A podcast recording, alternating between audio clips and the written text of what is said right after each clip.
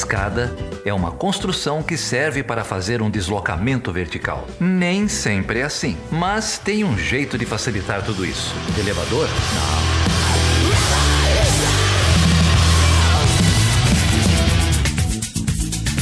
Seja bem-vindo e seja bem-vinda a mais uma edição do podcast Chutando a Escada. O meu nome é Felipe Mendonça. E o meu nome é Geraldo Zaran. E o Chutando a Escada é um podcast que fala sobre política internacional e um pouquinho sobre o nada. E hoje, ô Geraldo, nós falaremos sobre o quê? Hoje nós vamos falar sobre a Turquia, Felipe. Essa semana teve, tivemos dois podcasts, né? Um sobre a Venezuela no começo da semana e agora vamos para outra ditadura em fase de produção, que é a Turquia. É, e essa é a 14 edição do Chutando a Escada. E para falar de Turquia, nós receberemos quem aqui, o Geraldo?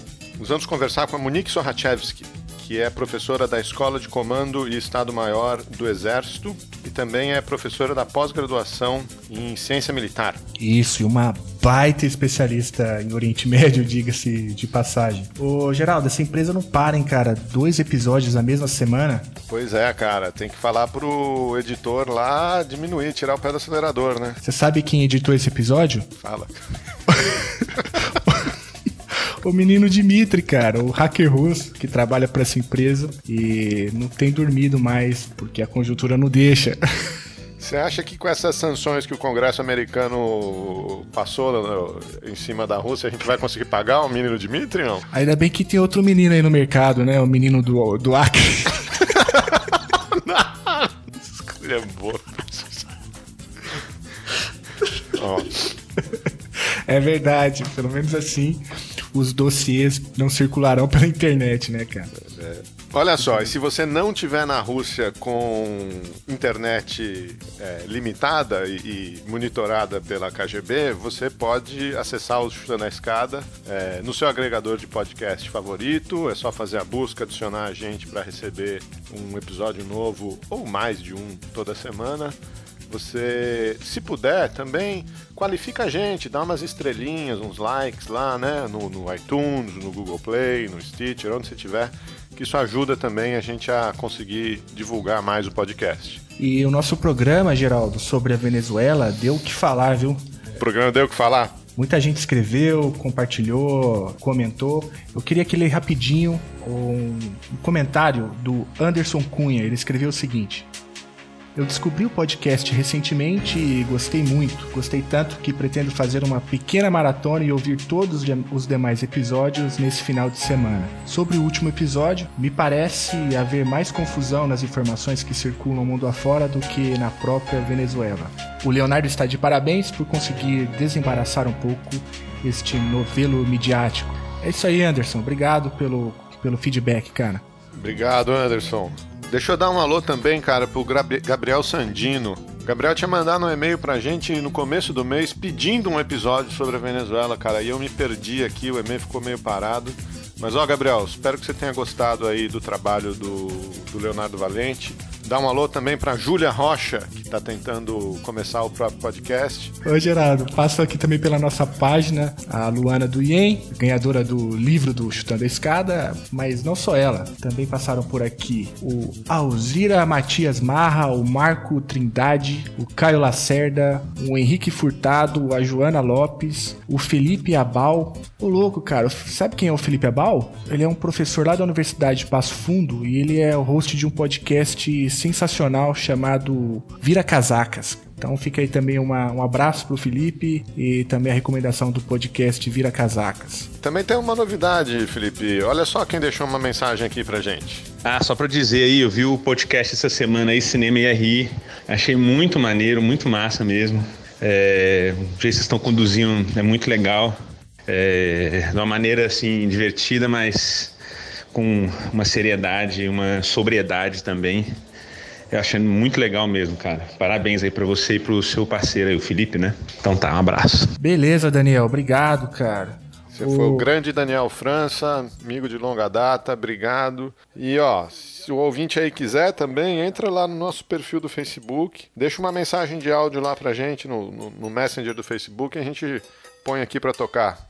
Pode aproveitar até e chutar a escada de alguém se quiser. E também lá no Twitter, muita gente interagindo com Chutando a Escada. Um destaque pro pessoal do Podosfera, pessoal do Crentaços, as meninas do Ponto G, que é um podcast bem legal, da perspectiva feminista, o pessoal do Epicast, do formato PDF e tantos outros companheiros e companheiras da Podosfera que compartilharam o episódio lá no Twitter, que é o arroba chutando a escada.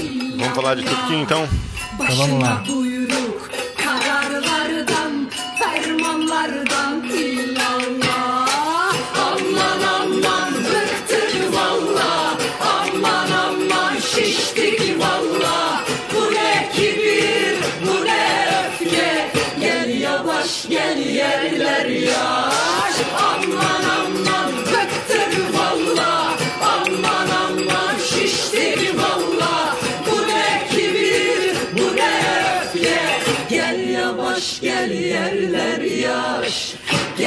Yavaş gel yerler yaş. Então, Felipe, a gente está aqui hoje com a Monique Sohachevski, que é professora da Escola de Comando Estado-Maior do Exército e professora também do programa de pós-graduação em Ciência Militar.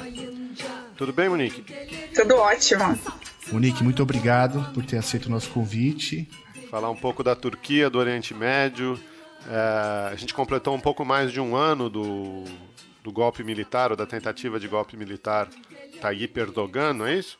Uhum. É, explica, explica pra gente, Monique, você que conhece é, o, te, o, tema tão bem, é, o, o, que, que levou? O Erdogan era um presidente, acho que ele foi eleito a primeira vez em, em 2003, não é isso? É, super popular, é, conduziu muito bem o país, mas o, que, que levou a essa situação de, de tensão dos últimos anos, né? Não, é, enfim, é, a, grande questão é falar brevemente desse país tão complexo, né, Geraldo? Porque, sobretudo nesse milênio, né, é um momento de renovação da Turquia. É, o Erdogan, é, a primeira coisa que eu acho importante frisar é que, apesar dele ter sido eleito em 2002, né, como líder do AKP, em português, ele só assume em 2003. É, e os dois primeiros mandatos dele como primeiro-ministro foi de fato era a época que a gente tinha um monte de pessoas aqui no Brasil comparando o Brasil com a Turquia, potência emergente, é uma política externa bastante ativista, né, inclusive que gera chega a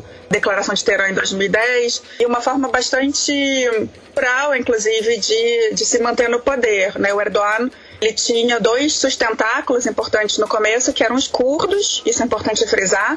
Muitos curdos conservadores votaram nele, e também o movimento Hizmet, liderado por um imã chamado Fethullah Gulen. É, no final do segundo mandato, já sobretudo com as revoltas de 2013, começa um turning, um turning point, né? Já tem uma mudança, é, uma visão de muitas pessoas de que, que o governo estava ficando cada vez mais autoritário. É, você tem uma mudança, quer dizer, um processo de paz com os curdos que não vai adiante.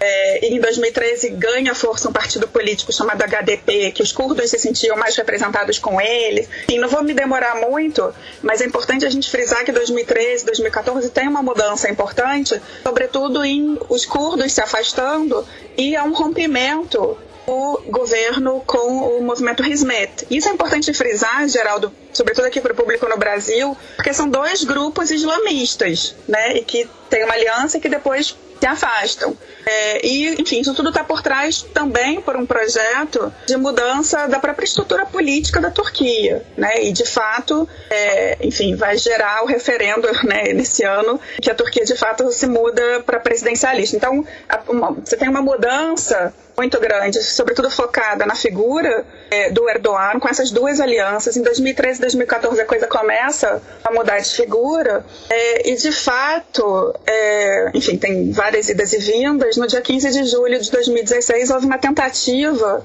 é, de um golpe militar, inclusive para assassinar o Erdogan. Acho importante frisar isso, porque tem uma batalha de narrativas em que aqui no Brasil as pessoas, enfim, praticamente a, a, aceitam, né, de que foi false flag né, de que foi um golpe, é, enfim, um, como a gente traduz um, um false flag, né? Um... Ah, um, é, fajuto, um golpe armado. Pois é.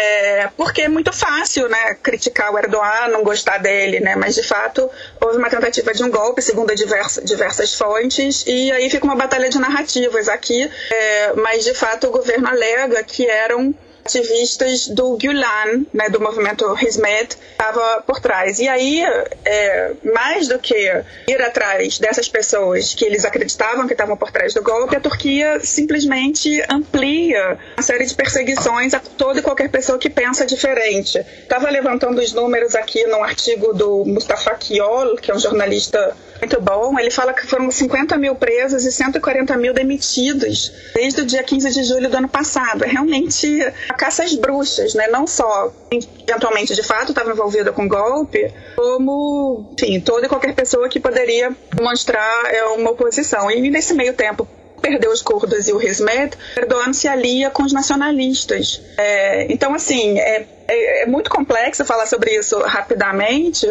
mas como, enfim, nesses 14 anos, né?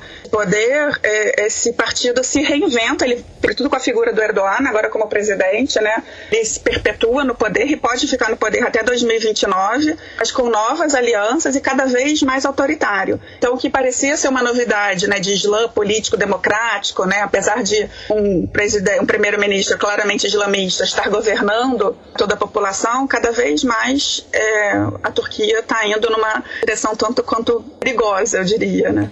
É, agora, o que eu acho interessante da, da evolução da, da, da Turquia moderna é que como mudou nos últimos, na última década, né? É, uhum.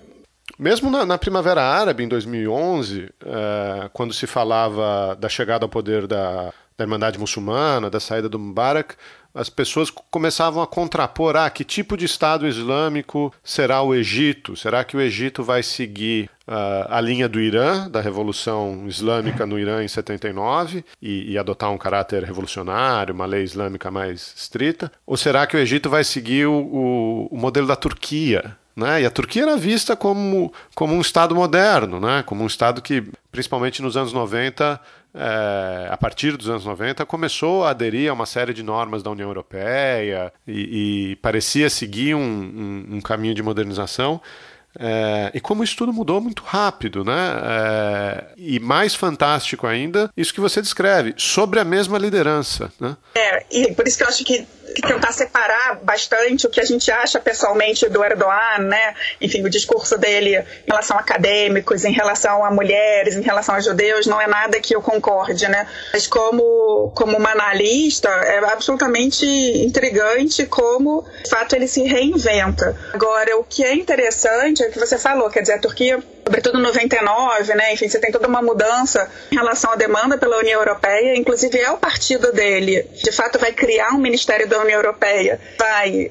Uma das agendas quando eles chegam ao poder é justamente a União Europeia. Quando eu morei na Turquia em 2010, é, isso era muito comum. Inclusive Istambul era a capital cultural da Europa. Então essa narrativa ainda de, é, inclusive os, os, os estambulos, eles gostam muito de se apresentar como uma ponte, né? Literalmente, eles usam aquelas imagens das pontes, dizendo que eles são é, literalmente Oriente e Ocidente, Europa e Ásia, né? Que estão é, produtores a consumidores petróleo. Então tinha toda uma narrativa, é, mesmo com esse partido, de, enfim, de tá, entrar na União, Europeia, inclusive, aí eu acho interessante isso que você falou do Egito, que é uma das coisas que é, o Erdogan, sobretudo com Ahmet Davutoglu, que era o chanceler, foi o, o assessor dele depois o chanceler, era de que a Turquia tinha algo a acrescentar à Europa porque ela entendia do Oriente Médio, né? Porque ela também 99% da população é muçulmana. Na realidade, o que a gente vê, sobretudo a partir da Primavera Árabe, é que ela entende muito pouco, né? A aposta, por exemplo, como você frisou, né, seria de que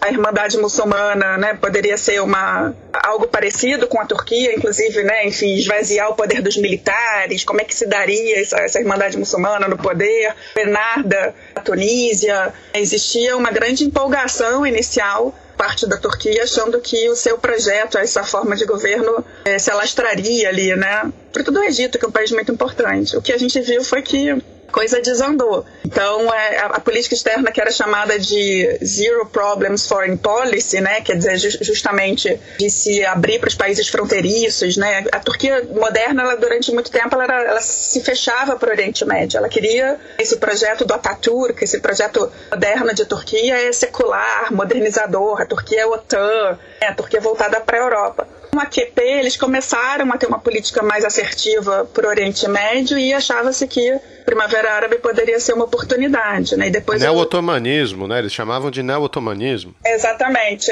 O neo-otomanismo era um termo muito fortemente conectado com o, o Davutolo, né? E depois eles estão chamando de Zero Friends Foreign Policy, né? Porque... Foi de Zero Problems para Zero Friends. É, a coisa desandou, né? É, mas é, é, realmente bastante interessante complexo. E como você falou do neo-otomanismo, né? Eu até escrevi um textinho sobre otomania, né? Quando eu fui estudar história otomana na Turquia em 2010, na Universidade Bilkent, parte do meu, meu doutorado, eu era um ser exótico porque eu era a primeira brasileira, né, estudar história otomana, até convencer que tinham relações entre Brasil e Império Otomano, era, enfim, era engraçado e tal. É, mas não era raro, assim, todo mundo estava estudando história otomana, tava, o governo estava incentivando filmes, novelas, restauro de toda e qualquer fonte mesquita, palácio, não só na Turquia, mas tentando mostrar para o resto do Oriente Médio, né, na periferia árabe otomana, que eles tinham algo em comum. É, então era realmente você via essa não só política externa como um soft power tentado, né, que se tentava usar é, nesse nesse sentido. Nos últimos tempos a coisa mudou, né, em função sobretudo tanto da onde foi a Primavera Árabe como da conjuntura interna na Turquia. Embora eu ainda ache que tenha um projeto ali meio sultão califa, parte do Erdogan.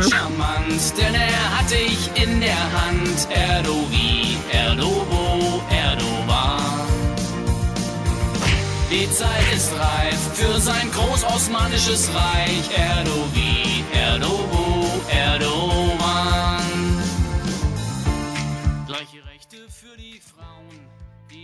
Deixa eu te fazer, deixa eu te fazer uma pergunta voltando um pouco, é, antes da gente partir para a Primavera Árabe, para essas mudanças no, na geopolítica da região, né? É, você acha que uhum. a União Europeia tem um, um, dedo de culpa nessa história toda? Porque por muito tempo o grande poder moderador na Turquia, se me corrija se, tiver, se eu estiver errado, você conhece isso muito melhor que eu, mas o grande poder moderador eram os militares, né? Que, uhum. que mediavam essa relação do, do Estado moderno com o islamismo da sociedade, etc.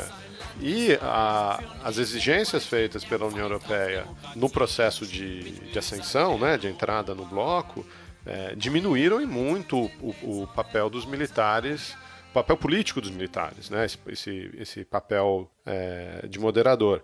Então, na minha cabeça, uhum. você tem dois elementos aí, né? Um é o, o, o enfraquecimento do, do exército como uh, esse, esse moderador, esse mediador da sociedade, por conta de pressões externas da União Europeia. E aí, quando o, o segundo elemento é que a União Europeia não vai até o fim com o processo, né? É, não é. aceita a Turquia é, dentro do bloco. E aí você cria um, um vácuo é, muito propício uh, para partidos mais conservadores, islâmicos, uh, retomarem. Será, enfim, essa é uma análise é, de fora. Eu também não sei dizer é, o quanto disso teria acontecido mesmo assim, o quanto isso é muito mais doméstico do que do que externo, né? Que... Tem várias coisas no que você falou. Em relação aos militares, é porque justamente quanto menos poder militar, isso demonstraria que a Turquia estaria se democratizando. É, e de fato, isso foi tido por muitos como um, um ganho, né? Logo no, no começo do governo, de fato o Erdogan como consegue se, se impor né, aos militares, houve uma, enfim, acredita-se que é uma tentativa de golpe em 2007, o caso Ergenekon, enfim, é coisa muito complexa, mas de fato ele diminui o poder do, dos militares. Nem, nem sei, nem acho que seja um pouco a coisa da União Europeia por aí, mas a percepção tanto do pessoas, né, quer dizer, do público, como de muitas pessoas, né, enfim, toma, que tomava decisão e, enfim, das altas esferas, era que é, a União Europeia, apesar, né, de, enfim, permitir a tentativa turca de ascensão e tudo mais, não era o, termo meio pesado e hipócrita, né, quer dizer que não era for real.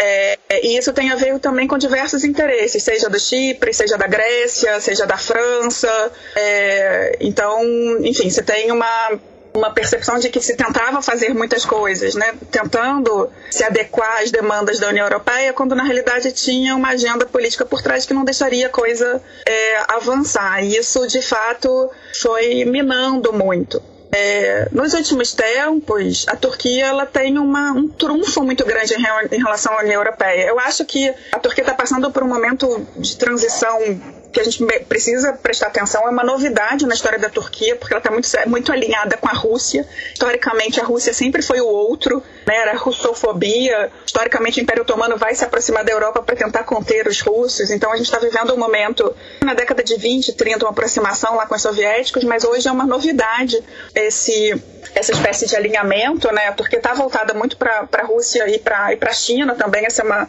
uma outra agenda, mas ela mantém o Ministério da União Europeia, mantém essa, essa retórica, só que ela tem um trunfo muito grande em relação à União Europeia que impede até que, que, que aquelas demandas né, de direitos humanos e tudo mais sejam é, continuem, né? Que são os refugiados, né, Geraldo?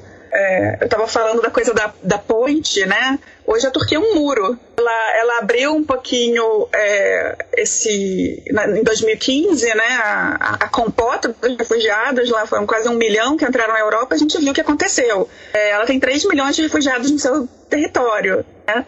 E em que medida é, ela está conseguindo conter? Né? Então, nos últimos tempos, você vê até, enfim, até uma retórica que a União Europeia tenta ser né, mais assertiva em relação a si, essa guinada também que é autocrática que está acontecendo na Turquia, só que eles têm 3 milhões de refugiados e pode ser um drama como a gente já viu, pode impactar em eleições, sobretudo na Alemanha, né? Então a relação com a, com a Europa, ela é muito... Enfim, no começo eu acho que foi genuíno, é, o interesse mesmo de islamistas. É, você tem toda uma geração dizendo que é possível ser islamista e moderno, né? Quer dizer, querer ter um ethos religioso e tudo mais e querer fazer parte da União Europeia. O próprio Mustafa Kemal, esse jornalista que eu citei, é um deles, né? Sim. É, mas com o tempo vai é uma percepção de frustração, né, de que não, que não era para valer o jogo, né, enfim, de que muitas das reformas que estavam sendo feitas é, não estavam sendo validadas por interesses, né, de países por razões diversas, né? A França tem uma diáspora armênia muito importante, ou também tem o temor, né? Porque se a Turquia entrasse na União Europeia, ela seria o segundo é, país, né? Enfim, em termos numéricos, atrás da Alemanha só. É, enfim, o caráter islâmico, enfim, né? A coisa é bastante complexa ainda não saiu totalmente da agenda, é, mas a gente está vivendo um momento muito intrigante, né, de uma aproximação da Turquia com a Rússia, que é novidade e merece atenção, né? Então, então você acha que não sai, não saiu da agenda totalmente ainda? Ainda existe uma, uma luz no fim do túnel? Existe uma possibilidade de uma aproximação maior? O Erdogan é um político, a gente estava falando de como ele se reinventa, uhum. é, e ele enfim, é, é que eu, eu, brinco com os meus alunos, né? A Turquia ela, tinha uma fala do, do Ataturk, né? Paz no mundo, paz em casa, vou ficar quietinho aqui. Não dá, a geopolítica da Turquia não deixa ficar quietinha, né? Ela joga em diversos tabuleiros. Então, os russos, por exemplo, para chegar às bases de a base de Tartus na Síria, precisa atravessar os estreitos, né? Enfim, você tem turistas russos aos montes na Turquia e é para a Rússia que a Turquia escoa é, sua agroindústria e também, enfim, tem muitas empreiteiras, eles são muito conectados, né? A Turquia tem essa conexão, além de ter parte do seu território na Europa, tem uma história importante relacionada aos Balcãs e tudo mais que a gente sabe, ela tem agora a questão dos refugiados, né? Então ela joga um papel muito importante na, na União Europeia, ela tem um papel muito importante para o Cáucaso e Ásia Central. Eu tive no Azerbaijão, né? Que é um país de, de etnia turca, produtor de petróleo. Então a Turquia pode ser um corredor, né? Que leva esse petróleo para a Europa, né? Então eu estou tentando te falar aqui dessa, dessa uhum. complexidade e como o Erdogan ele, ele joga com isso. Então, se a Rússia está agindo de tal forma, ele é, ele é membro da OTAN. ele tem o um Ministério da União Europeia, ou se a União Europeia está, enfim, demandando, criticando muito respeito aos direitos humanos, ou a virada autocrática, ele, enfim, se volta para a Organização da Cooperação de Xangai. É, uhum. Então, nesse sentido, é, é, bastante interessante né, ver como, como ele se articula politicamente e está sobrevivendo. E vai ficar muito tempo no poder, pelo que tudo indica.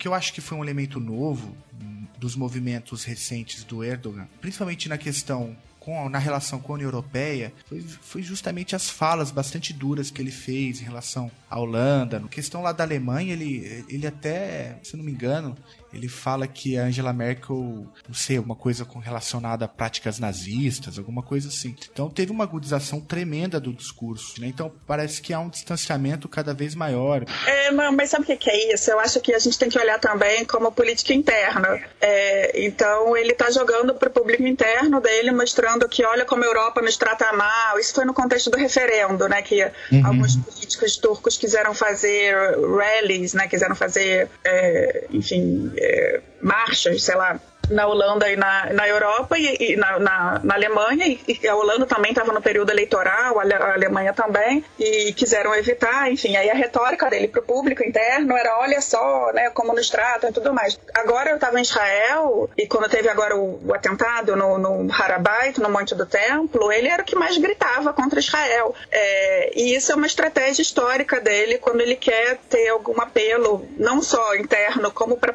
rua árabe, a questão palestina ainda tem um peso importante. Então, é, eu acho que tem que olhar com cuidado. É, é, às vezes a imprensa brasileira, sobretudo a cobertura que ela tem da Turquia, ela é muito. porque é muito fácil criticá-lo, né? Enfim, fala que ele é né, um autocrata e ele, ele tá indo nessa direção. Mas ele joga muito com a retórica para, enfim, seja pro, sobretudo para o público interno. E ele está reinventando o público interno. Ele continua com a maioria e já não tem os curdos e já não tem o Hizmet. Agora ele tem os nacionalistas junto dele, né? Então tem que olhar um pouco por aí. Uhum. É, e, e falar em retórica, não é uma característica só dele, né? Eu acho que é uma característica do nosso tempo, né? Dessa conjuntura. A gente já trabalhou aqui no Chutando a Escada de diversas personalidades que usam de métodos parecidos, né? Para poder é, fazer, enfim, a sua coalizão interna, para poder cativar o público doméstico. O próprio Trump, a vira e mexe, aparece aqui com discursos extremamente pesados, né? É, e a gente sempre tem discutido isso. Até que ponto isso é, uma, é um, né, um recurso que de fato representa uma grande de guinada geopolítico, até que ponto isso, é, isso não é um instrumento para poder é, criar força de sustentação interna. Então é mais ou menos isso que você está falando. Né? É um jogo doméstico ali e, e, a gente não deve olhar isso com uma mudança, uma ruptura estrutural, algo desse tipo. Vamos lá. Por um lado, enfim, a gente tem que tentar analisar como a retórica, ele é um, ele é um político, enfim, que conhece o público dele, vem de origem humilde, fala para as massas, absolutamente carismático. É incrível assim, os seguidores do Erdogan, né, enfim, aquela coisa mística quase, né? É, por um lado, você tem que olhar por, é, por, esse, é, por esse aspecto, né? Por outro, de fato, é uma tendência global que, que a gente está vendo, né? É, não, não há dúvida que a gente tem uma, uma tendência. É, eu lembro que eu falava na Turquia que o Erdogan era parecido com o Lula, porque ele é de origem humilde, né? Enfim, começou, enfim, a forma né, de, de falar para as massas e tudo mais, muito, muito, muito carismático. E todos os meus colegas turcos falavam: desculpa, Monique, mas é pro Putin que ele está olhando. Uhum. Né? É, então, de fato, tem uma coisa global, tem uma, uma um grupo que está influenciando o outro. A gente está vendo uma guinada global que a Turquia faz parte, sim. Mas, ao mesmo tempo, a gente tem que olhar as especificidades dela, né? E aí, uhum. como, como o Erdogan está mud tá mudando. É, agora, por conta dos nacionalistas que não são religiosos, estão do lado dele. Né? O que é bastante temeroso e triste é que a Turquia cosmopolita, não sei se vocês já tiveram oportunidade de ir a Istambul, né, aquela cidade vibrante que tem marcas de diversas civilizações, ela está é, enfim, as pessoas estão indo embora, está tendo um brain drain. Muitos seculares, todos os meus amigos acadêmicos estão cavando universidades no exterior para se mudar, até porque muitos estão sendo perseguidos, não, não tem nada a ver com golpe, né, mas por serem críticos do governo, né. É, muitos judeus também. Quando eu morei na Turquia em 2010, tinham 20 mil judeus, uma das maiores comunidades em países muçulmanos, uma comunidade histórica, e se abrigou na Turquia na, quando da expulsão da Península Ibérica. Os caras falam ladino, que é um português arcaico, né? uma mistura de português com espanhol. E agora assim, tem 8 mil judeus e, e todo mundo querendo ir embora. Né? Então, isso também é uma outra característica. Eu acho que essa é uma das grandes é. virtudes do Lula, né? É, ele podia ter, ele tinha popularidade para ter tentado continuar, né? É, e acho que o, o, fato que ele uhum. não tentou, que ele não tentou passar uma emenda, tentou passar um, é um, é um negócio que, as pessoas é, desconsideram às vezes, né? E a hora que você olha para fora, você vê o, Erdogan, você vê o Putin, você vê o Chaves, você vê ninguém quis largar o osso, né? E aqui por, por mais por é. maiores as críticas que alguém que, que, alguém possa ter, etc. Ele seguiu o rito constitucional, né? É, mas o, o enfim, tem a ver, não tem a ver com o que você está falando, mas uma coisa que o Erdogan fez é porque quando ele chega ao poder, não era só ele, era ele, o Gül, o Abdullah Gül e o, o Davutoglu, eram, enfim, tinham várias pessoas que brilhavam, né? Sistematicamente, ele foi se afastando dessas pessoas, né? Ele foi queimando essas pessoas, sobretudo o Davutoglu, que chegou a primeiro-ministro, né? É, então é interessante que quando, é, enfim, mais uma vez, quando eu morava lá, né, em 2010, eu falava, poxa, que, que interessante, né, um, um governo islamista que é democrático, e as minhas amigas falavam, não, espera que tem uma agenda oculta, né? Então, em que medida, ao longo do tempo, ele de fato tinha uma agenda oculta que está né, ficando claro agora qual é, ou é, foi tomando foi se tomando pelo poder, né, foi começando a se achar um sultão, né, mais do que um novo Atatürk, né, porque de fato ele está reformulando a Turquia, não tem dúvida, né, mas mais do que isso ele está reformulando de uma maneira, não que o Atatürk fosse democrático, né, é, geral. Essa história, né, era um, não era quase autoritário, né? Extremamente centralizador, militar, enfim. É. Mas é a história da Guerra Fria, né, Monique? É, é, o, é o autoritário, mas é o nosso autoritário, né? O, é a maneira como o Ocidente olhava para ele. Pois é, mas é ao mesmo tempo é, é, incrível. Quer dizer, historiador a gente não a gente evita esses adjetivos, né? Mas quando você vê os 15 anos de governo da Ataturk, o que, que foi feito dos escombros do Império Otomano, né? Daquele império multiétnico, multilinguístico religioso, longevo, que se esfarcela de tal maneira. E como do núcleo duro nasce a Turquia contemporânea e como ele revoluciona, isso é impactante. E mais do que aí tem que tomar cuidado. Quer dizer, é óbvio que tem um interesse de potências e tudo mais em relação a esse novo governo. É, mas é um, é um projeto autóctone, né? Então essas revoluções, né, de mudar a escrita, de impor sobrenome, de, enfim, dominar a religião, né, pelo Dianet, que é o Ministério dos Assuntos Religiosos, enfim. A Turquia é um case interessantíssimo nesse, nesse sentido, mas é em que medida é, é quase que a democracia não tem muito espaço ali. Parece que os próprios turcos esperam uma figura forte porque eles são muito polarizados historicamente também, né? Você mencionou, eu tive na Turquia em 2007, uns 10 dias, e, e até saí um pouco desse circuito Istambul e tal, né? Fui, fui um pouco mais para o interior do país. É, uhum.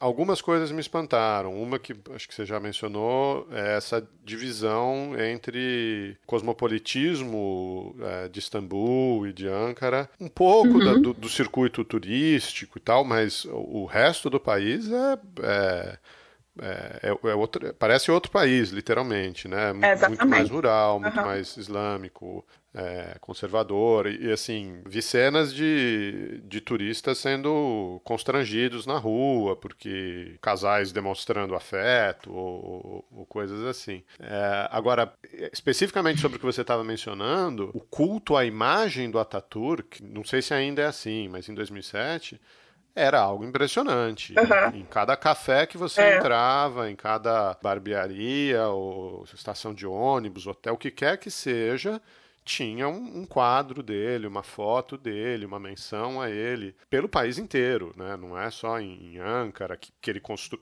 praticamente construiu, mas enfim. É, o mausoléu do Ataturk era um, também um negócio é, é. muito impressionante. E eu achei curioso que, que me remeteu é, há, há, duas coisas supostamente contraditórias, né?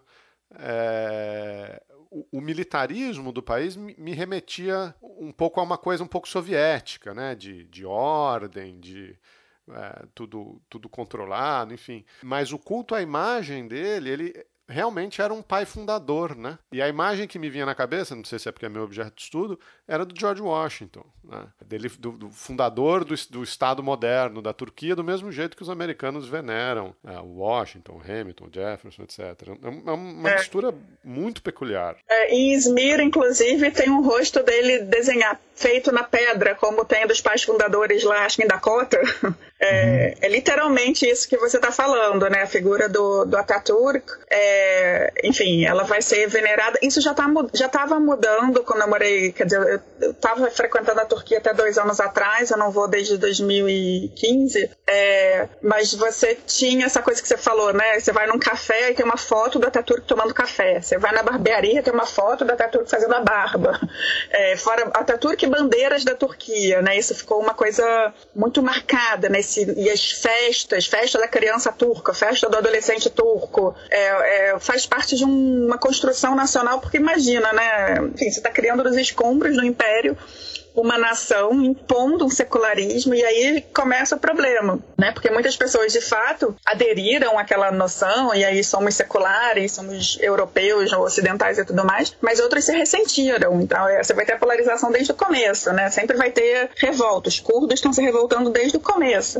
E os curdos se revoltam não só por questões nacionais, por questões religiosas, né? Eles eram contra a abolição do califado, né? E, e tudo mais. Mas enfim, isso sobre a figura do pai fundador e do Ataturk. Agora, em relação ao Estado soviético, bem, é importante você lembrar gente, que a Turquia vai ter fronteira com a União Soviética, né? O que são hoje as repúblicas né, da Armênia, do Azerbaijão e da Geórgia eram repúblicas soviéticas, né? É, vai ter, enfim, como eu falei, os, os estreitos são essenciais para a própria União Soviética. Tem fronteira com a Bulgária, né, que vai para a órbita soviética. É, então, eu não sei se o Estado, é, se você comparou ao soviético, mas ele vai ter é, é extremamente militarizado no primeiro momento, como, enfim, o intuito ali, inclusive esse apoio ocidental, era para manter a Turquia, né, doutrina Truman, né, essas coisas todas. É, não, eu, eu ia te fazer uma pergunta sobre o que você falou, Monique, porque realmente não vi muitos comentários sobre, sobre essa trajetória de afastamento do Erdogan das outras lideranças, né, é, do Davutoglu. E, mas você acha que essa,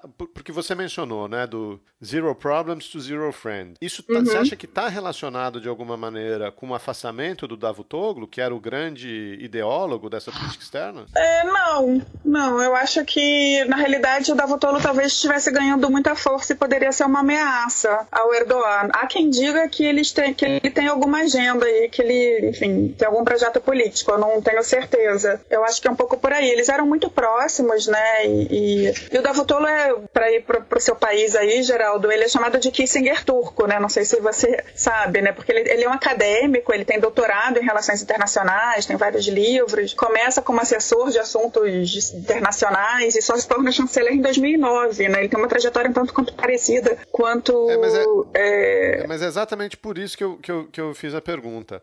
É, porque uma das grandes críticas ao, uhum. ao Kissinger é que ele montou uma estrutura, aliás, ao Kissinger e a inspiração dele, que é o Bismarck, né? Ele montou, o Metternich, o uhum. Bismarck, uhum. enfim, ele montou uma estrutura uhum. Uh, de diplomacia uh, e de relações externas, mas montou uma estrutura baseada na figura dele, não na figura no, e não em, em, instituições que pudessem manter aquilo, né? É, e na hora que ele sai do poder, essas alianças vão se esfacelando. Então, o que eu estava perguntando do Davutoglu era um pouco isso. Será que essa, essa diplomacia do Zero Problem eh, não estava centrada na figura dele como. É, eu acho que não é isso. Eu acho que a premissa é mais equivocada. Eu acho que, de fato, eles não entendem.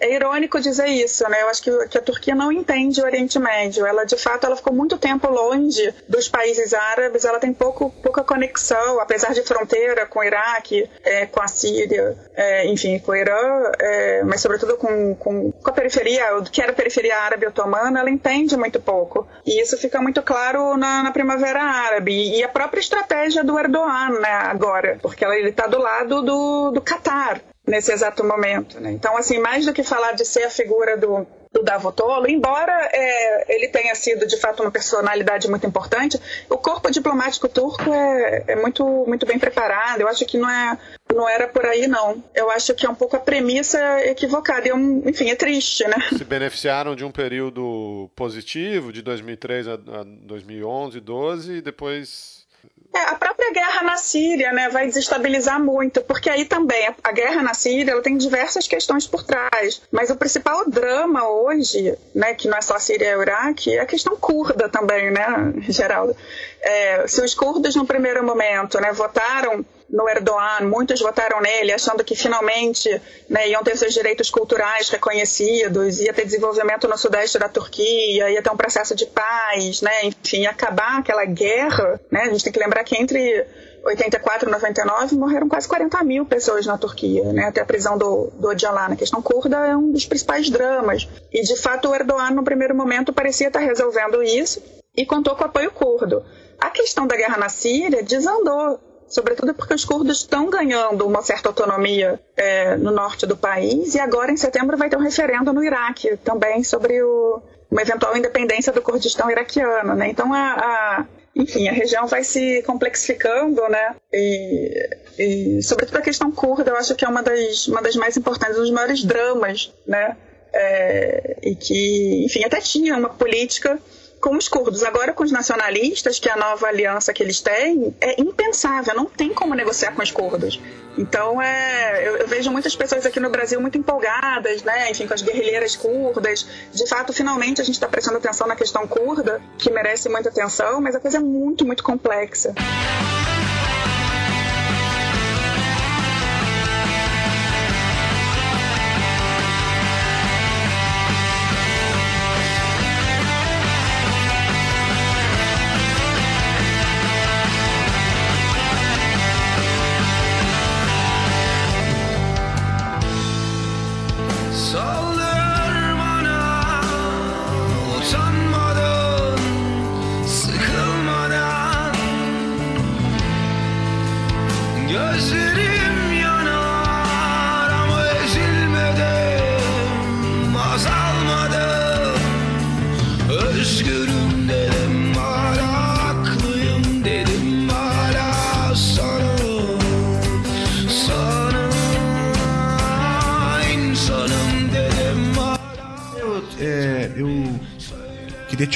Mais, Monique, porque lá no começo você mencionou rapidamente a transição que ocorre de 2013 para 2014, comparado ao Erdogan de antes desse período e depois. E se você pudesse falar um pouquinho para a gente, seria bem legal. Como que você é, explica essa transição?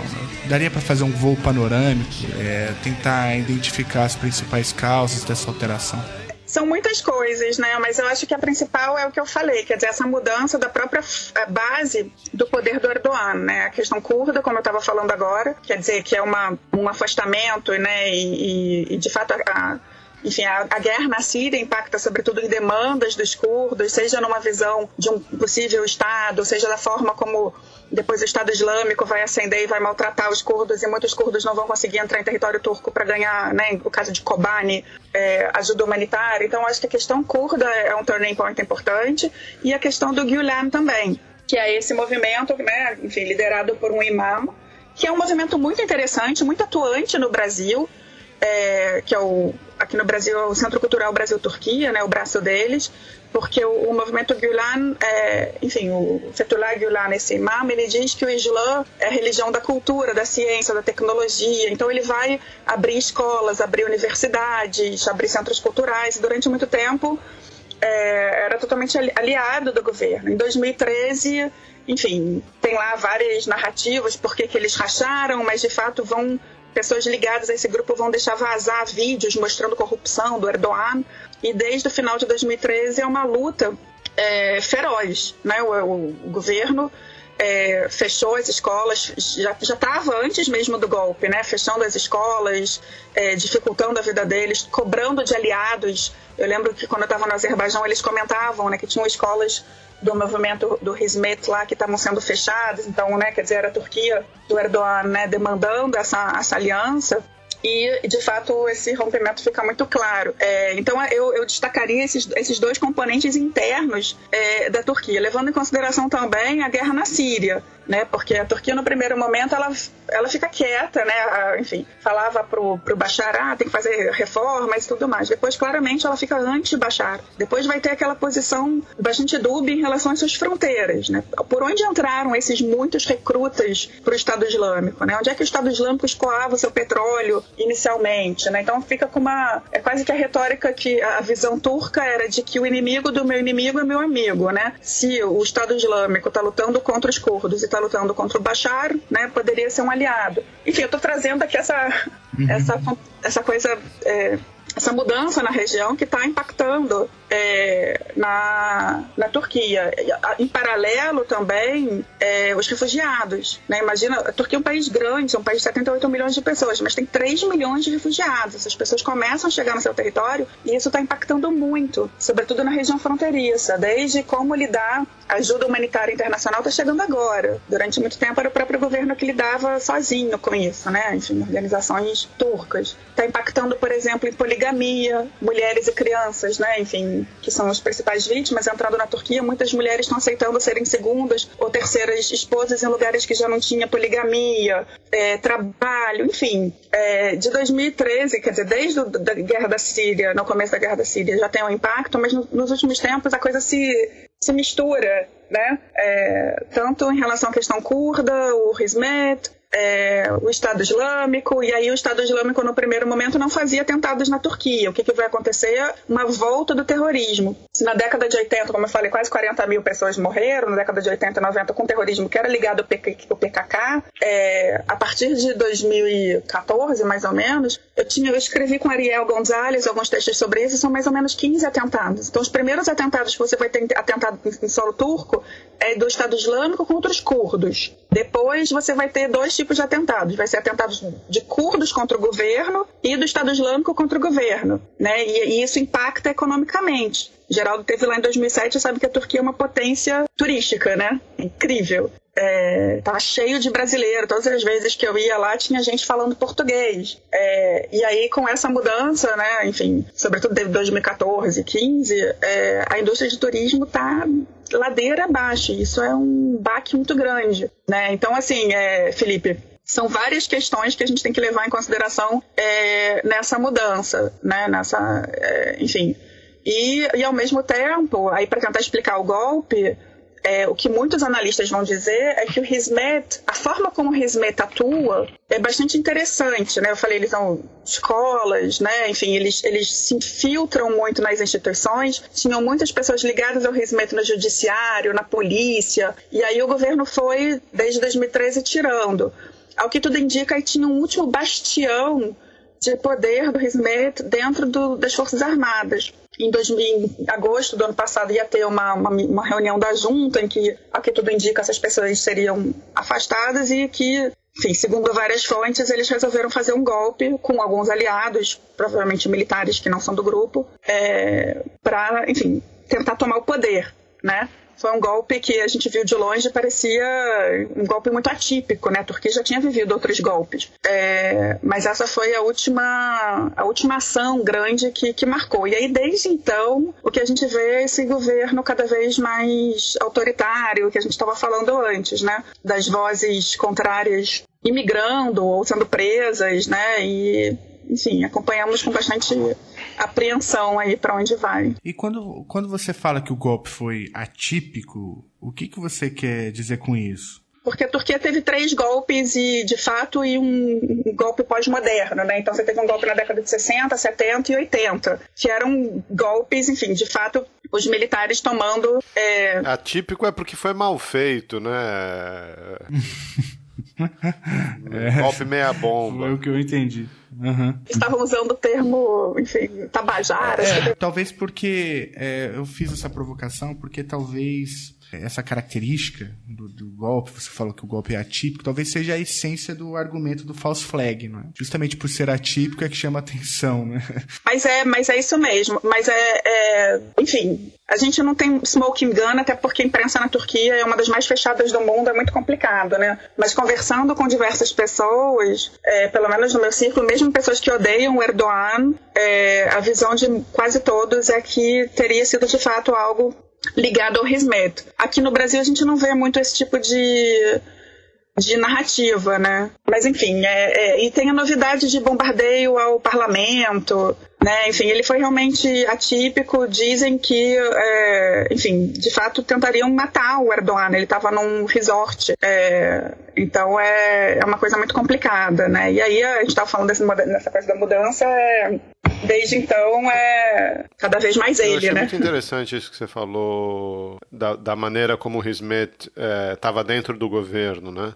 É, nas instituições. Eu, eu inclusive ouvi um, um, um analista umas semanas atrás dizendo que é, o fato do governo estar tá expurgando essas lideranças pode criar, inclusive, problemas operacionais para o governo, né? é, porque ele está esvaziando uma série de instituições que antes eram ocupadas e, e não se sabe exatamente se vai ter memória institucional de tudo isso para para continuar fazendo o país funcionar. O país funcionar é um exagero, mas. É. é. é o, a, o, fracasso da luta contra o terrorismo, muitas pessoas diziam que era um pouco por aí, Geraldo, que era, enfim, pessoas que estavam em cargos-chave e que que ajudariam né, a combater o terrorismo foram afastadas, sendo alegando que eles eram do, do Hizmet. Então é fato que isso está tá tendo impacto. Por outro lado, muitas pessoas falam que, que o Hizmet fala que eles não são partido político mas é, muitos falam que a forma política como eles atuam é muito complicada, né? Quer dizer, como eles vão entrando na, nas instituições. Esse é um debate muito, muito acalorado na Turquia. De qualquer forma,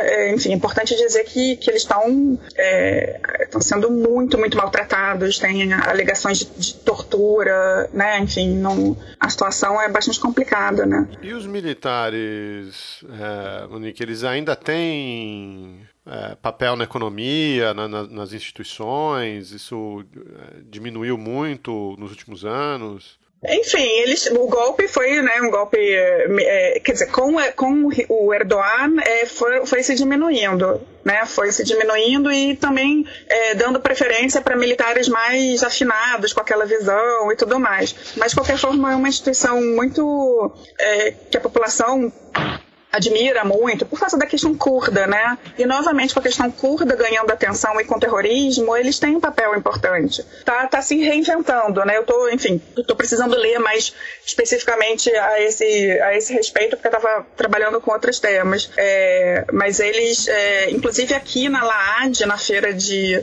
não sei se vocês sabem essa feira de, de segurança e defesa que tem aqui no Rio Centro. É, esse ano, não, não só esse ano, né? Enfim, sempre tem toda uma indústria de defesa muito forte da Turquia. Turquia e Israel, né? O, anfiteatro 4 lá, eu, eu gastei o meu turco e o meu hebraico.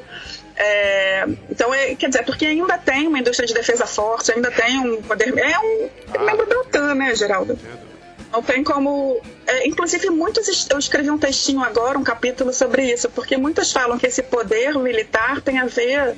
É, enfim, os golpes militares têm a ver com a ascensão de, de pessoas que vão estudar na Europa, né, por causa da OTAN. Enfim, a questão militar na Turquia, é, ela está vivendo uma, uma transformação, não tem dúvida, mas ela, os militares ainda são muito relevantes, sobretudo por causa dos curdos e da luta contra o terrorismo. Eu responderia um pouco por aí. Bizi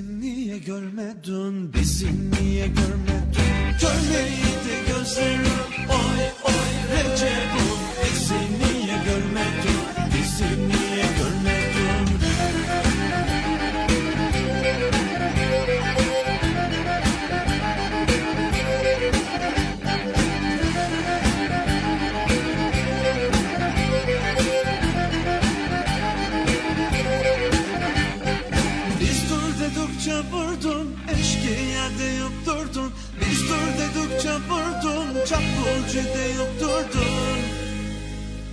Gün gelir hesap sorar. Oy oy Recep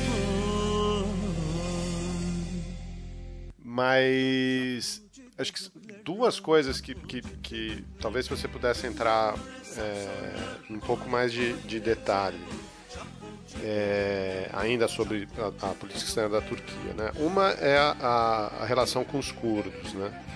É, que, que foi um problema histórico, você citou né, os conflitos, a, as mortes. É, isso parecia que, que tinha algum encaminhamento no começo do governo Erdogan e o Davutoglu. É, e depois, com a guerra civil na Síria, isso, enfim, foge completamente do controle. Não, não é, o que, inclusive, é, o partido curdo hoje é o, é o maior partido de oposição ao Erdogan, não é isso? É, é, tem como explicar isso aí um, um, um pouquinho? Como é que vai é, de aproximação a, a enfim, né, de, de, aproximação su, su, suposta melhoria do conflito para radicalização depois? Em relação aos curdos, bem, a primeira coisa, Geraldo, que eu acho muito importante é a gente não essencializar os curdos, né? Entender que eles são muito, eles são, eles são muito diversos. Então você tem curdos no Hizmet, aqui no Brasil mesmo, alguns dos integrantes do, do Centro Cultural Brasil-Turquia são curdos. Você tem curdos que são seculares, que não estão nem aí nem para o nacionalismo nem para a religião. Você tem curdos no Estado Islâmico, você tem curdos, é, enfim, é, alguns que são totalmente nacionalistas e outros que lutam, por exemplo, o HDP, que é esse partido, uma das bandeiras é que a Turquia tem que entender que ela é muito mais plural e que ela tem minorias muito importantes e que os curdos são a principal minoria e que querem seus direitos culturais, a língua, a música, a dança é, e tudo mais. Então, você, a primeira coisa que eu queria ressaltar é que os curdos são muito diversos é, e que o PKK, é, por exemplo, que nasce em 78 e vai, vai né, enfim, partir para práticas terroristas entre 84 e 99, não é uma unanimidade. Né? O PKK, muito pelo contrário, tem uma agenda socialista, né? uma agenda, enfim, depois vai incluir as mulheres. Então, dentro dos curdos sempre tiveram muitos, muitos rachas. Isso é um, fato importante. Agora, de uma maneira geral, o sudeste da Turquia, onde é o Kurdistão turco, né, é, é uma região que historicamente, é, desde o nascimento da Turquia, da República da Turquia, ela foi relegada. Os, os, curdos tiveram um papel importante na guerra é, de, de, independência, né? muitos acreditavam até que teriam espaço depois, mas quando Ataturk chega ao poder, ele vai alijá-los. Inclusive, vai chamá-los de. Não vai, não, o termo curdo, por exemplo, na Turquia, é recente. Eram chamados turcos da montanha, turcos do, do, do Eastern Turks, né? É, e como a Turquia não tinha sobrenome, por exemplo, quando vai ter a lei dos sobrenomes, normalmente quem tem Turk no nome é curdo. Os Turk, Akturk. Então, a República da Turquia ela nasce impondo, né, a, turquificando os curdos e trazendo uma religiosidade. Então, desde sempre tiveram revoltas, muitas revoltas, houve massacres, é, a coisa, enfim, na década de 30, é, ela perde um pouco a força, mas sempre houve resistência. Depois, essa resistência volta, é, com, sobretudo com o PKK, né, nessa primeira fase do PKK, o PKK ainda existe, tem sub, subgrupos e tudo mais, mas é, como eu falei, 84 99 é a primeira insurgência, até que em 99 o Öcalan é, é preso. Na prisão, o Abdullah Öcalan, que é o fundador do PKK, ele repensa esse projeto que seria socialista nacionalista para o chamado confederalismo democrático. Não sei como vocês estão acompanhando essa discussão, né? Então, mais do que pensar num Estado nacional, é pensar nessa ideia de confederalismo democrático que tem uma agenda de gênero, uma agenda de meio ambiente, enfim. Então, isso é importante dizer que, que, que mesmo o PKK está se se reinventando. É, quando tem o começo do governo, eu falei, né? Quer dizer, muitos daqueles curdos do, do Sudeste achavam que finalmente iam ter um governo que, é, enfim, trariam finalmente. É, porque a região do sudeste da Turquia é muito subdesenvolvida, não tem trabalho, tem muita violência doméstica, você tem, é, enfim, muito caso de mulheres que ateiam fogo ao próprio corpo, enfim, a questão é, de violência é, é muito grande. É, mas enfim, acreditava-se que, que, teria essa solução e, ao que tudo indicava, estava é, indo por aí. Como eu falei, é, sobretudo a guerra na Síria vai impactar. E como é que ela impacta?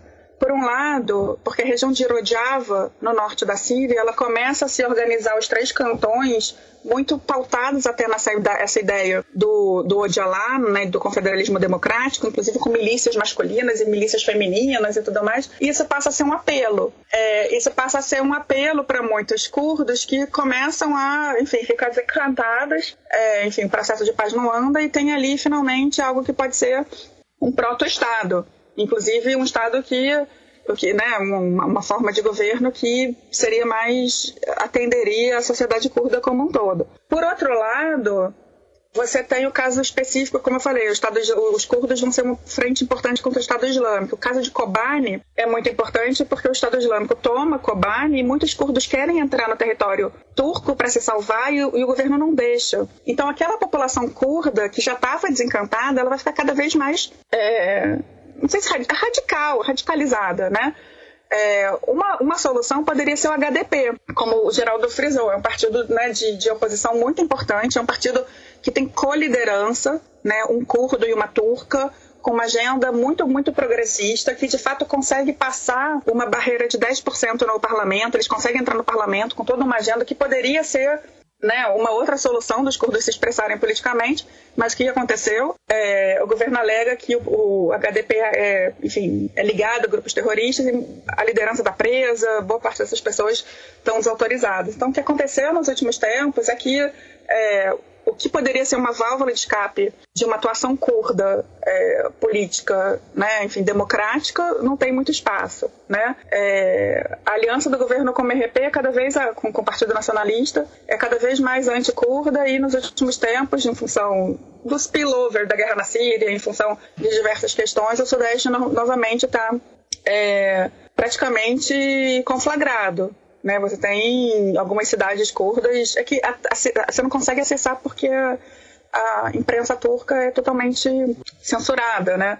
É, mas você tem regiões. Eu não sabia disso. É, você tem regiões, algumas cidades, por exemplo, que, que foram, enfim, é, massacradas e tudo mais, né? Seja por, enfim, uma narrativa de que eram grupos terroristas ou um temor muito grande do governo de que poderiam estar se ligando a grupos na Síria, o que, que poderia ligar ali, né? Um dos principais temores, eu estava lendo hoje o Al Monitor, que é, uma, é um site que eu recomendo para quem quer acompanhar a Turquia, já que a imprensa é muito complicada. Al Monitor é The Pulse of Middle East, né? Um, é um site que tem diversos jornalistas bons cobrindo a região e quem cobre a Turquia, a meu ver, são bons é, são bons jornalistas, né? Mas, por exemplo, eles estavam falando agora que, é, enfim, a Turquia está tendo um projeto ali na, na fronteira de é, enfim, de, de um, um pós-conflito, uma ajuda humanitária que é para se impor, para evitar que os curdos de fato tomem espaço ali. E eles estão absolutamente desesperados com esse referendo que vai ter agora é, no Iraque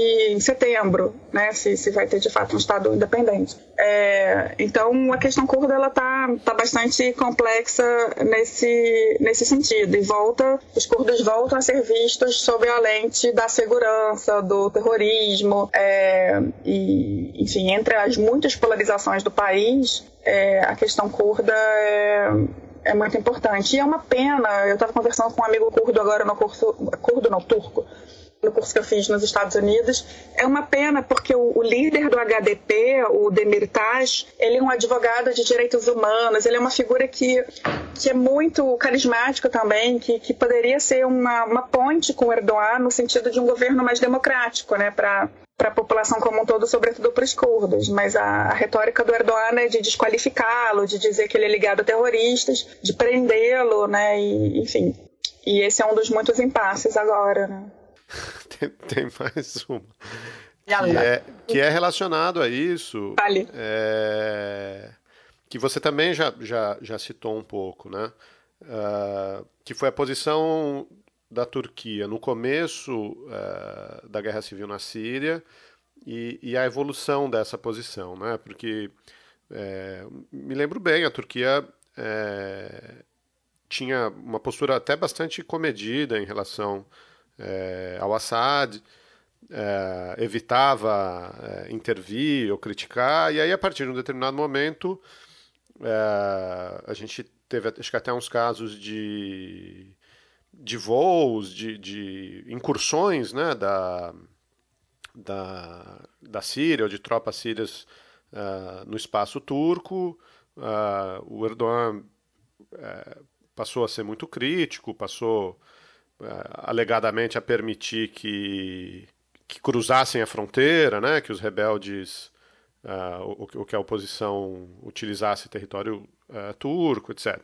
E, e aí você também mencionou, a partir de um determinado momento, é, a gente tem o, o, o relato, pelo menos a acusação, de que é, a Turquia estaria auxiliando o Estado Islâmico, né? É, é, desovando uhum. petróleo, enfim, é, auxiliando com esse tipo de coisa. É, uma das pessoas que, que fez é, claramente essa acusação foi o, o, o Putin, né? É, alegou que, que a Turquia estaria auxiliando o Estado Islâmico, etc. E agora a gente tem uma aproximação, você também mencionou, a gente tem uma aproximação da Turquia com a Rússia, né? É, como que é essa é, essa montanha russa, né? Uma hora está de um lado, outra hora está do outro. O que que, que, que, que aconteceu nesse período, né? Eu acho que em relação à Rússia, é, é, muito mais que a guerra na Síria, tá, Geraldo? A Rússia, eu até escrevi um textinho para a revista Diáspora. Você fica sentadinho ali no, em frente ao Bósforo, você vê a geopolítica, né? Desce um navio de guerra, um petroleiro, né? um navio mercante. É, eles são muito mais conectados e miscuídos nos últimos tempos do que a gente poderia pensar e, e tem uma agenda, uma agenda própria. É, a questão da, da guerra da, na Síria é, tem a ver, quer dizer, no primeiro momento era essa, esse projeto do Erdogan de que ele né, surfaria nessa onda, né? E, e, mas antes da, da primavera, é, as relações da Turquia com a Síria eram, excelentes. E isso é uma novidade na história, tá, Geraldo? Porque é, desde que a, Turquia, que a Síria, enfim, era mandato francês, eles têm vários problemas. Um deles é a província de Hatay, que é uma província síria que os franceses deram para o Ataturk no final da década de 30. É uma região, inclusive, onde tem muitos refugiados, até porque tem muitos árabes, onde fica Antáquia, Antioquia. Né? É, a outra questão, historicamente, com os sírios é a questão da água. Né? A Turquia começou a fazer dams, começou a fazer represas, e aí esse é um problema histórico. Enfim, historicamente eles tinham muitos problemas. Com o Erdogan, nesse projeto de Zero Problems Foreign Policy, tavam, eu quando eu morei em 2010 não precisava de visto para ir para a Síria. É, a família do Erdogan e a família do Assad viajavam juntas, enfim, tava, era o outro lado do, do pêndulo. Quando começa a guerra é isso, ele no primeiro momento ele acha que, que o Assad ia fazer as reformas e ia, ia se manter no poder. Quando vê a coisa né, desestruturando, ele, ele fica nessa agenda dúbia que a gente conversou, né, sobretudo em relação é, ao Estado Islâmico. Mas quando ele vê que a coisa não vai adiante, que o Bashar não vai sair e que os russos estão do lado do Bashar, é, aí aquela agenda dele em relação à Rússia se amplia também é, para a Síria. E de fato a gente está vendo hoje é, algo. É, enfim, o Oriente Médio está vivendo por uma transição muito grande, tá? Geraldo e Felipe. O Oriente Médio está vivendo uma transição é, em diversas formas que a gente precisa avaliar, né? Uma delas é o papel da, da Rússia. A Rússia nunca saiu do Oriente Médio, é importante dizer, né? Eu morava em Israel no final da Guerra Fria, chegaram lá um milhão de Svetlana, Oleg, Sasha. Israel, se você não se você fala russo, você sobrevive, você tem um milhão de russos parlantes, você tem historicamente esse porto, enfim sempre houve uma presença russa, mas ela está voltando a ter força e isso é uma questão importante na região. E a novidade na história da Turquia é essa, historicamente, né? Quando a gente pega a história dos Romanov, quem tiver saco para ler as quase 900 páginas do livro do Simone Sebag Montefiore que saiu, eu devorei, né? A gente vai ver que os, os, os russos eles vão se expandindo às expensas dos otomanos. Né? Todo o Mar Negro, a borda norte do Mar Negro, que era otomana, é tomada pelos russos e, e eles vão expulsando os muçulmanos, os circassianos que se abrigam em terras otomanas. Enfim, sempre foram um grande outro. Né? É, e nos últimos tempos a gente tem essa, essa novidade, né? que é, enfim, eu acho que tem a ver com uma transição mais com uma mudança mais ampla né? Essa, enfim, aí tem que escrever com cuidado, olhar todas as fontes, né? Mas a gente está vivendo um turning point em relação, enfim, para onde vai a OTAN, para onde vai essa demanda ainda de União Europeia, temos que, que olhar com atenção.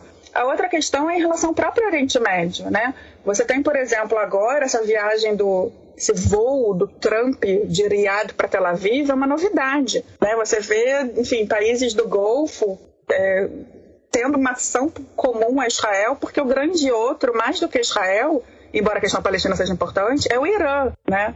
Então, é, enfim, a coisa tá, tá bastante complexa ali, esse, esse xadrez que a gente está olhando é, na, na região. Então, é, enfim, eu dei essa viajada, desculpa, eu vou e volto, é, mas eu acho que, que é, a Turquia está se aproximando da Rússia por questões próprias e o contexto agora na guerra civil é, da Síria. É, é provável que o Bashar não sai mais, né? eu achava que ele não ia sair desde o começo, enfim, pela forma, é, enfim, tem muita coisa em jogo né, é, ali, e, e a Turquia está se tentando se organizar ali para tentar ficar numa situação menos complexa, né?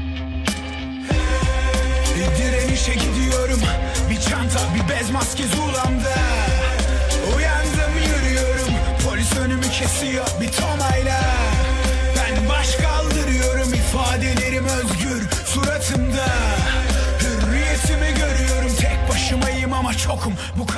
Que agora a gente não falou do seu livro, né?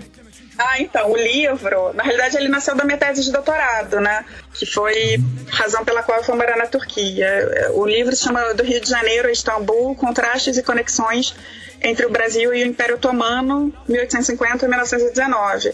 Que na realidade foi uma tese, né, tida quanto um tanto diferente de contrastar e comparar e conectar o Brasil com o Império Otomano. Né? Muito interessante, a gente ficou né, enfim, recentemente muitas pessoas comparavam o Brasil com a Turquia, né, potências emergentes, ativismo, né, enfim, é, um ativismo internacional muito grande. Mas eu, o que eu tento alegar é que no século XIX você já tem esses impérios periféricos, né, que é o Brasil e o Império Otomano. E, então eu comparo é, e o livro nasce, quer dizer, a pesquisa ela nasce em grande medida da leitura de um livro que eu queria recomendar muito para as pessoas, que é Istambul, Cidade de Memória, do Orhan Pamuk que ganhou o Nobel em 2006, né? Porque ele é o livro de memórias dele da cidade e que ele fala que Istambul tinha sido a capital de um grande império e que vivia uma região, uma melancolia. E eu li aquele livro como se ele falasse do Rio de Janeiro. Então, na parte que eu comparo, eu comparo um pouco essas capitais periféricas, né, Istambul e Rio de Janeiro, que já não são mais capitais, e também a lida do Brasil e do Império Otomano com diplomacia e direito internacional, né, a lente teórica da, da escola inglesa né? E enfim, aí é um, é um trabalho mais que, que foi bastante interessante de estudar a história otomana, né? Porque simplesmente não tem menor tradição. As pessoas no Brasil ainda falam Império Turco-Otomano, o que é totalmente não aparece na, na literatura. Turco-Otomano é o idioma porque você tem que contra, diferenciar do turco moderno, né?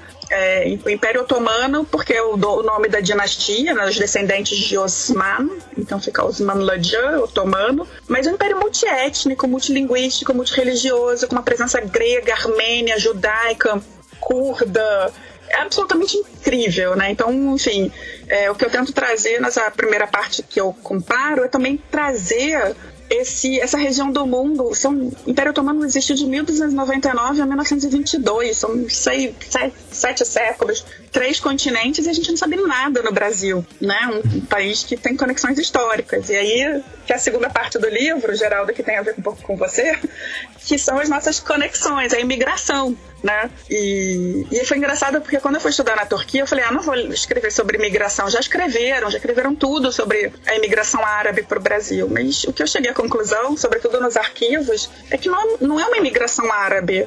É uma imigração otomana. otomana de, claro. É, de sustos otomanos. Então você tem os armênios. Você chega aqui na Saara, e eu faço tour aqui, você chega na Saara, você tem armênios, você tem gregos, você tem judeus. Então aquela aquele cadinho multicultural que tinha no Império Otomano acaba vindo para cá, né? Parece que e os próprios árabes, né, são muito diversos. A maior parte dos árabes que acaba vindo para cá são cristãos maronitas, melquitas, ortodoxos. A piada que é... eu sempre ouvi, Monique, todos chegavam aqui com passaporte otomano é, uhum. e eram todos chamados de turco, né?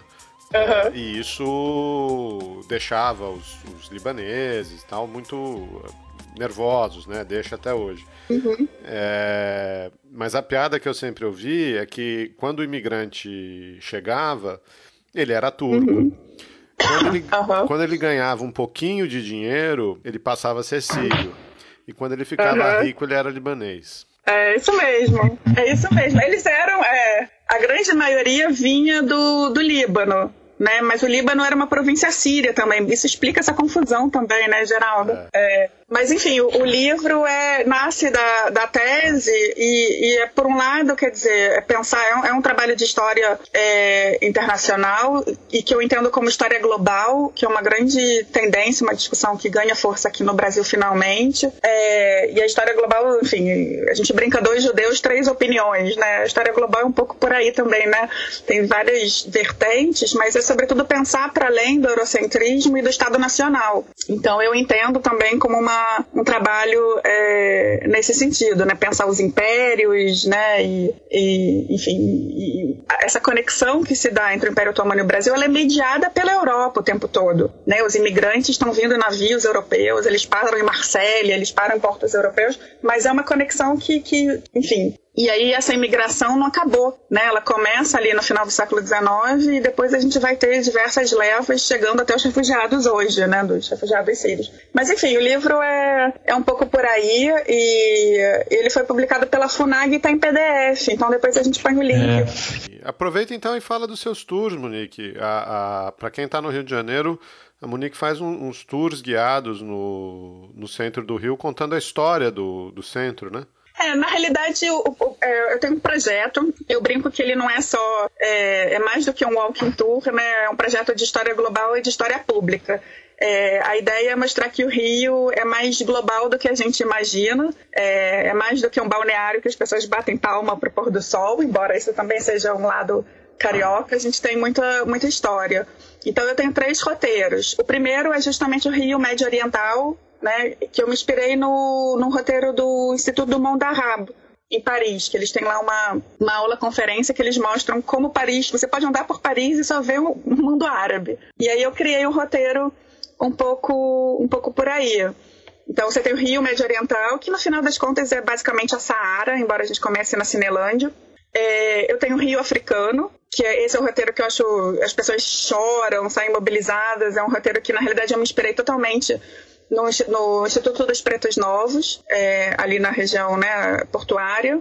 E, e, é um roteiro para mostrar que a gente tem, mais do que ficar falando né, da presença africana, mas você visualiza, né? E aí você tem o Cais do Valongo, o Jardim Suspenso do Valongo, a Pedra do Sal, e o próprio Instituto dos Pretos Novos, né, em que você, enfim, uma pessoa foi fazer uma obra em casa e achou ossos e descobriu que aquilo ali era um, um cemitério. É, enfim, que os, os, restos mortais dos africanos cativos eram jogados ali assim que eles chegavam no Brasil. Então tem esse roteiro e o outro que é o mais óbvio é o Rio Europeu. Mas eu procuro mostrar que tem diversas Europas no Rio. Eu vou até fazer esse sábado, né?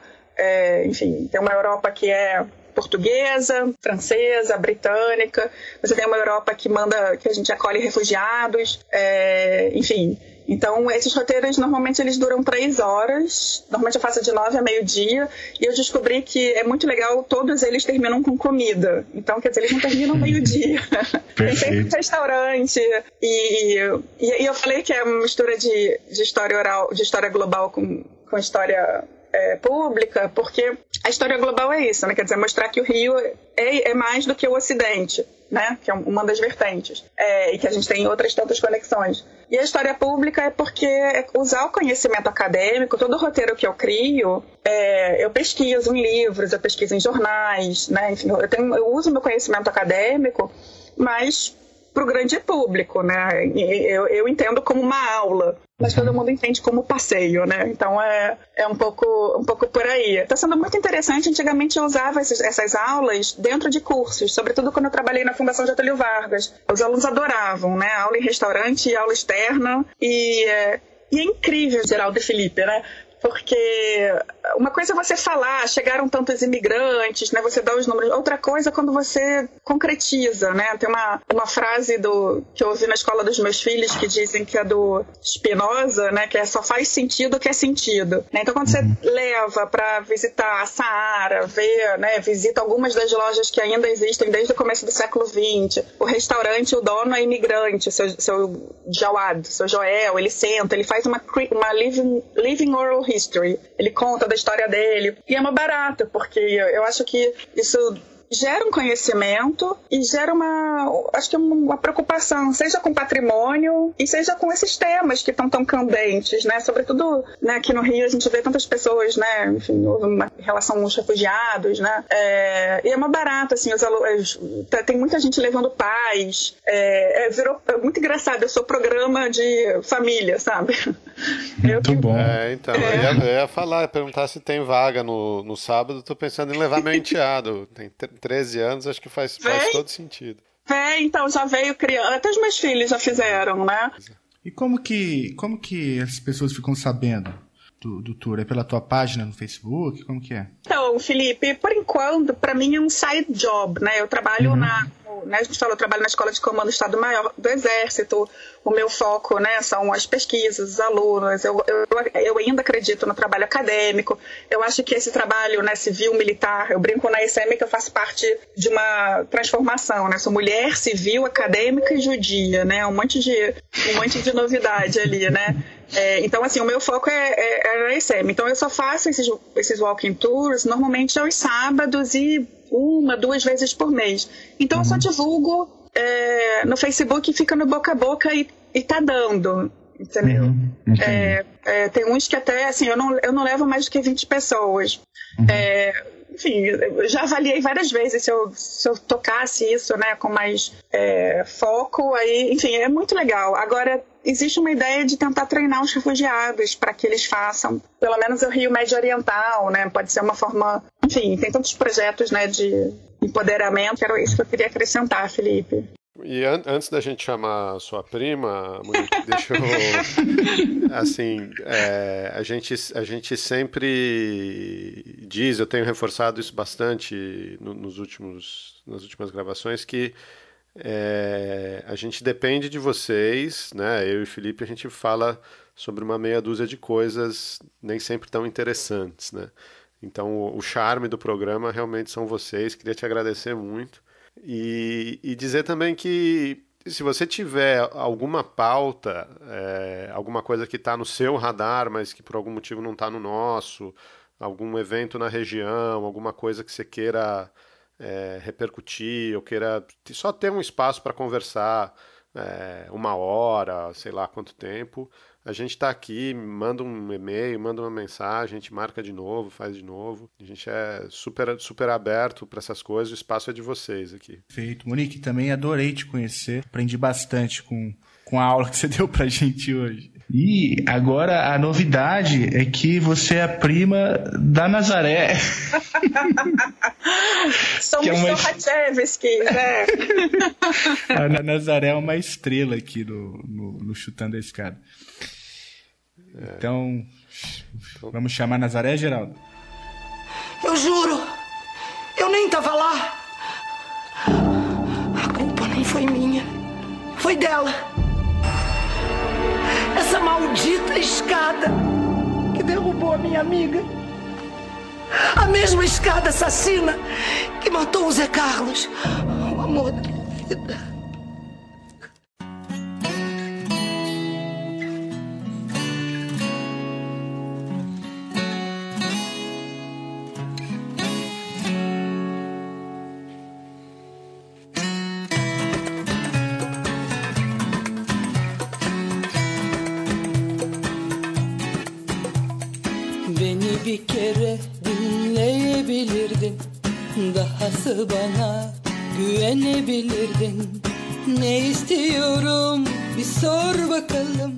Então conta pra gente, Monique, de quem que você chuta a escada?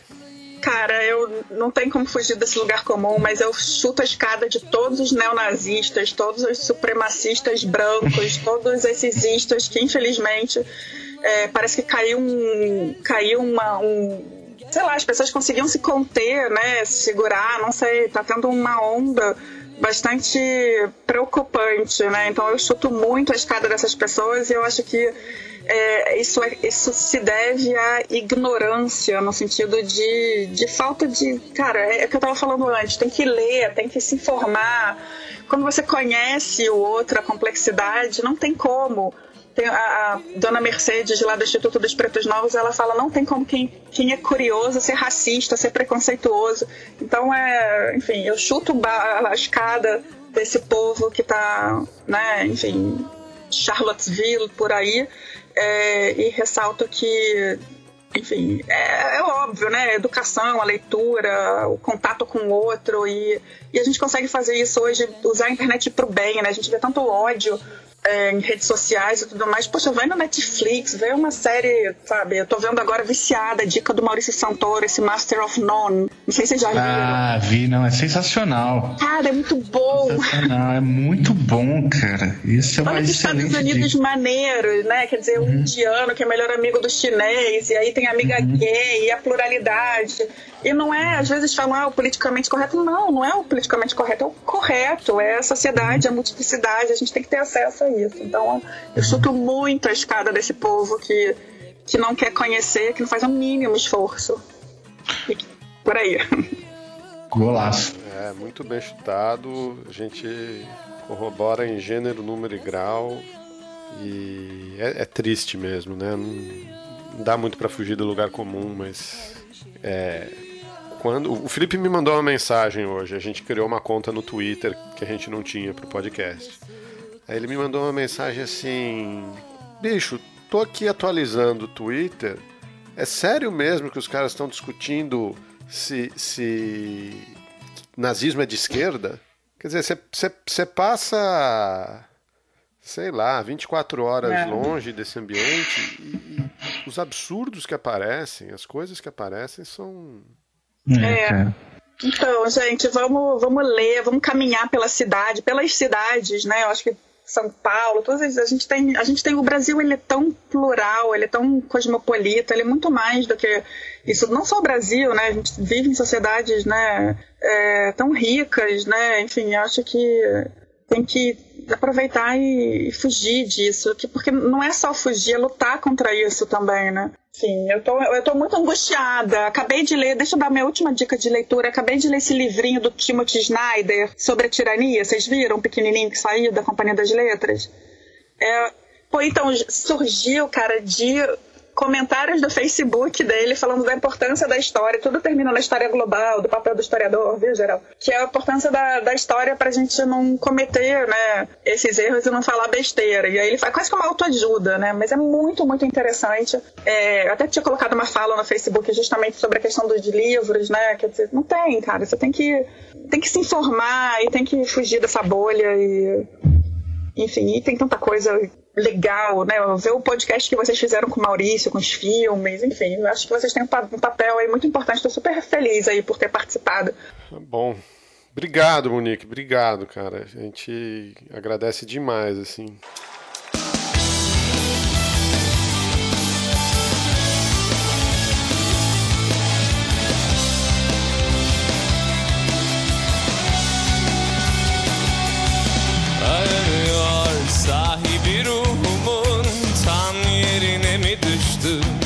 direniyor. Faili tutkunun kızmış ve küçülmüş Aranıyor. Sahibi ruh